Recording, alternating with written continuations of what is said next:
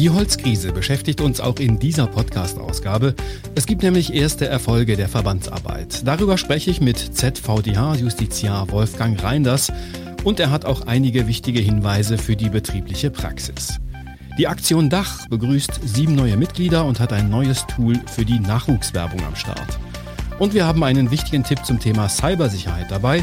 Es sind nämlich gefälschte Mails und Termineinladungen im Umlauf. Herzlich willkommen also zu ZVDH aktuell, dem Infopodcast für Dachdecker. Ich bin Wolfgang Schmitz und schön, dass Sie auch dabei sind.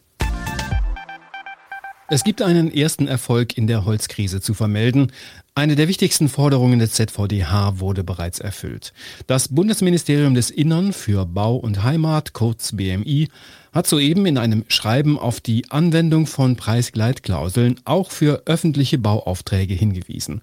Ausdrücklich wird außerdem die Möglichkeit zur Verlängerung von Vertragsfristen bei Nichtverfügbarkeit von Materialien genannt.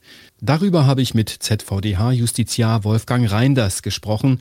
Herr Reinders, das BMI hat ja auf die Vorschläge des Bauhandwerks schnell reagiert und ein Anwendungsschreiben für die sogenannten Stoffpreisgleitklauseln verfasst. Was genau steht in diesem Schreiben?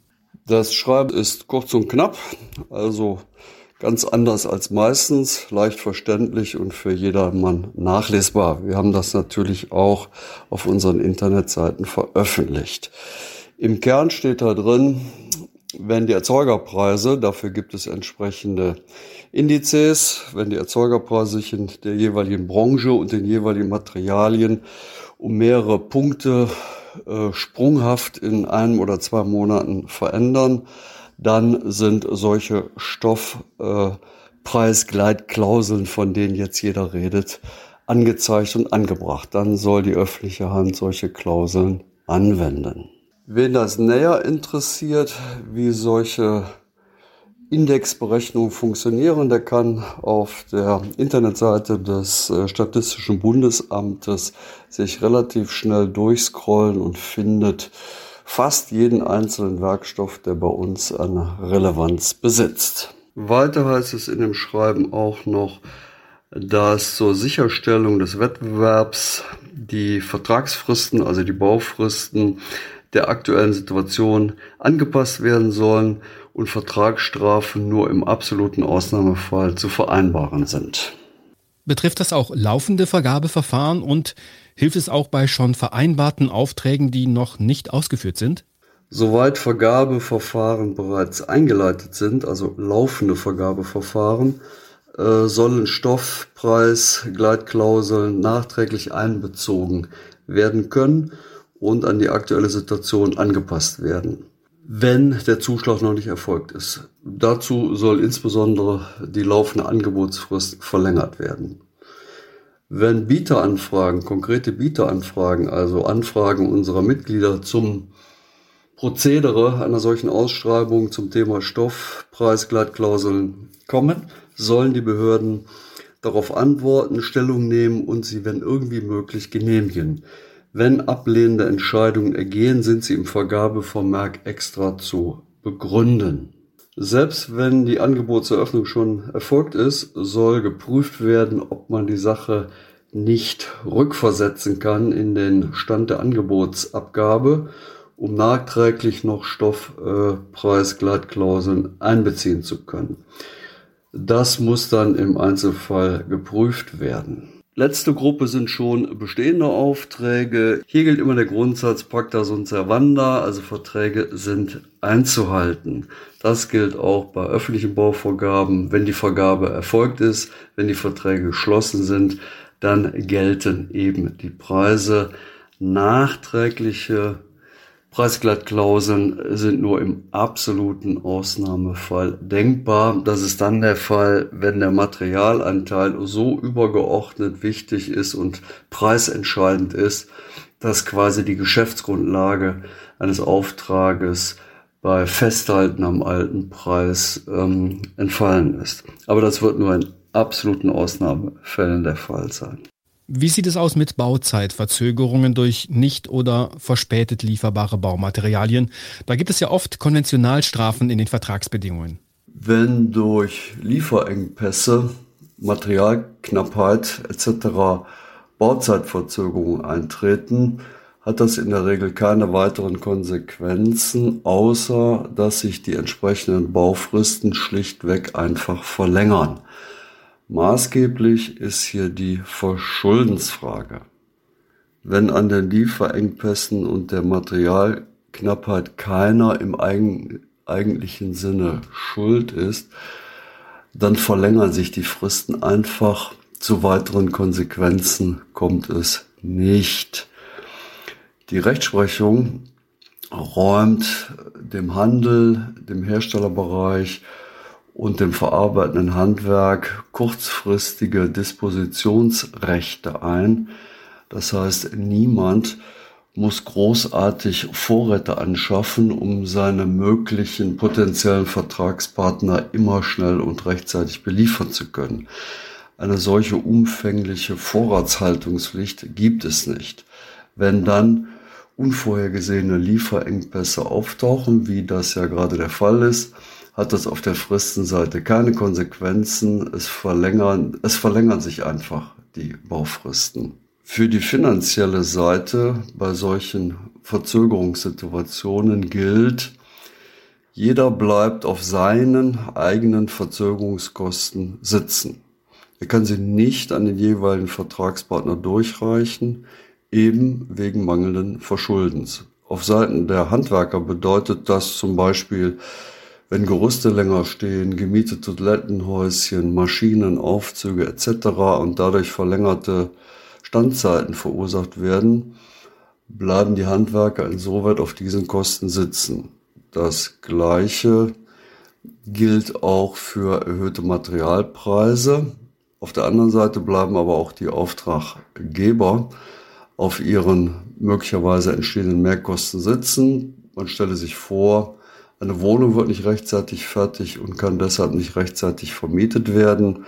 Auf dem Mietausfall bleibt auch in diesem Fall der Auftraggeber eben wegen mangelndem Verschuldens sitzen. Da ist es am Ende auch logisch, dass Konventionalstrafen, also Vertragsstrafen wegen Bauverzögerungen in dieser Situation nicht greifen. Jetzt gilt ja das Schreiben erstmal nur für die Aufträge des Bundes. Die Dachdeckerbetriebe wickeln aber den weitaus größten Teil mit kommunalen Trägern ab. Schlagen die Erleichterungen auf Bundesebene auch nach unten durch? Das ist richtig. Das Schreiben gilt nur für die Bundesvergabestellen und die Bundesbehörden. Eine unmittelbare Wirkung auf Landesebene und Kommunalebene hat äh, das Anweisungsschreiben nicht. Allerdings ist das ein so starkes Signal, dass auch die Länder und die Kommunen quasi analog von der Möglichkeit der Preisgleitklauseln äh, Gebrauch machen werden und ähnliche Anordnungen, Erlasse und Satzungen erlassen werden.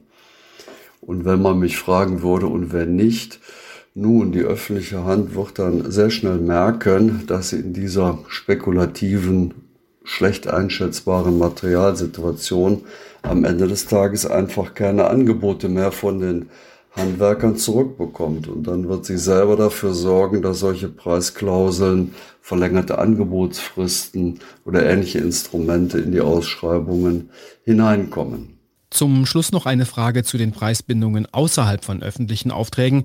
Es wird momentan viel darüber berichtet, dass auch Hersteller von Baumaterialien sich nicht mehr an eigene Preiszusagen gebunden fühlen. Wie ist da die rechtliche Situation?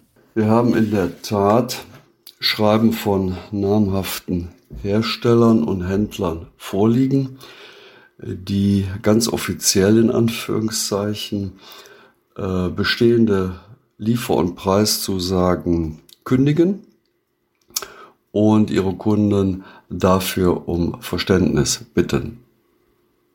Sie berufen sich dabei auf höhere Gewalt oder Wegfall der Geschäftsgrundlage oder unzumutbare Marktbedingungen. So einfach funktioniert das natürlich nicht genauso wie der Dachdecker gegenüber seinen Kunden an seine einmal abgegebenen und vereinbarten Preise gebunden ist. Genauso ist auch der Handel bzw. die Herstellerindustrie an ihre Zusagen gebunden. Wenn diese sich auf höhere Gewalt, Force Majeure etc. berufen, ist das nur ein juristisches Scheingefecht. Am Ende des Tages funktioniert das nicht. Hier wird schlichtweg versucht, eine gewisse Marktmacht auszuüben. Der Dachdecker kann auf Einhaltung der Verträge bestehen und dies auch letztlich durchsetzen. Falls der Lieferant sich weigert, unter den alten Konditionen zu liefern, muss zur Not Ersatzbeschaffung äh, bei anderen Herstellern ähm, vorgenommen werden und die dann entstehenden höheren Kosten müssen dem ursprünglichen Lieferanten dann eben letztlich in Rechnung gestellt werden und letztlich eben auch gerichtlich durchgesetzt werden. Das sind nun mal die Spielregeln des Rechtsstaats. Natürlich ist es sinnvoll und das ist auch sinnvoll für den Dachdecker im Verhältnis zu seinem Kunden, ist es freiwillig für Verständnis zu sorgen und freiwillig die Verträge auf ein Maß anzupassen, mit dem letztlich alle Beteiligten leben können. Vielen Dank, ZVDH-Justiziar Wolfgang Reinders. Zum Thema Liefersituation auf dem Baustoffmarkt wurde ganz aktuell auch das entsprechende ZVDH-Infoblatt überarbeitet und ergänzt. Darin finden Sie Infos zu den rechtlichen Handlungsmöglichkeiten für Dachdeckerbetriebe, insbesondere Erläuterungen zu den Auswirkungen von Lieferengpässen in der Kette Hersteller, Handel, Handwerk. Der Arbeitskreis Recht hat das Infoblatt überarbeitet und Sie finden es im internen Mitgliederbereich in der Kategorie Recht, Bau- und Vergaberecht auf dachdecker.de. Die Aktion Dach ist ein Zusammenschluss aus Marktführern der Bedachungsbranche. Sie setzt sich ein vor allem für Nachwuchssicherung, Imagepflege und Auftragswerbung. Zu den bisher bereits 35 Mitgliedern sind in jüngerer Zeit sieben weitere hinzugekommen. Es sind die Firmen Alvitra, Bauder, Enkewerk, Hirsch, Porozell, Lamilux, Philippine und Puren. Schön, dass Sie die gute Sache jetzt ebenfalls unterstützen. Ein Projekt, das von der Aktion Dach unterstützt wird, ist die interaktive Website weltderdachdecker.de. Diese Website richtet sich insbesondere an Multiplikatoren, die dem Nachwuchs, deren Eltern und Lehrern das Dachdeckerhandwerk näher bringen möchten. Die ist vor kurzem online gegangen und damit die Vortragenden die Möglichkeiten der Plattform schnell kennenlernen, gibt es jetzt einen kurzen Erklärfilm dazu. Der zeigt Ihnen in wenigen Minuten, wie Sie die Plattform bedienen können und was in ihr steckt. Bilder, Filme, Texte, alles mit dabei. Den Link zum Film finden Sie auf dachdecker.de im internen Bereich unter der Kachel Welt der Dachdecker. Wir haben ja in loser Folge schon über aktuelle Themen rund um Cybersicherheit berichtet. An dieser Stelle wieder ein Tipp. Derzeit werden wieder verstärkt Phishing-Angriffe gemeldet. Kriminelle nutzen alle möglichen Tricks, um an persönliche Daten wie Passwörter oder Kontoinformationen zu kommen. Aktuell werden im Namen von Microsoft gefälschte E-Mails und Termineinladungen versendet. In diesen Mails oder Termineinladungen werden Nutzer aufgefordert, auf einen Link zu klicken, um sich irgendwo mit sämtlichen Login-Daten anzumelden. Auch Kreditkarteninformationen sollen aktualisiert werden, heißt es in den Mails. Wenn man dem Link dann folgt, kommt man auf eine gefälschte Microsoft Webseite. Wer nicht auf den Link klickt, aber beispielsweise die Termineinladung ablehnt, löst wiederum eine Mail aus, die Betrügern zumindest schon mal die Information liefert, dass die E-Mail-Adresse tatsächlich benutzt wird. So kann sie dann verkauft oder gezielt für weitere Phishing-Versuche benutzt werden. Der Expertenrat an dieser Stelle Prüfen Sie die E-Mail-Adresse des Absenders, wirkt sie beispielsweise merkwürdig. Auffällig ist auch, wenn die E-Mail Rechtschreib- oder Umlautfehler enthält. Solche Hinweise sind Indizien für Phishing-Versuche. Besonders tückisch ist natürlich, die Absender der Spam-Mails können sogar befreundete Personen oder Arbeitskollegen sein, deren Konten gehackt wurden.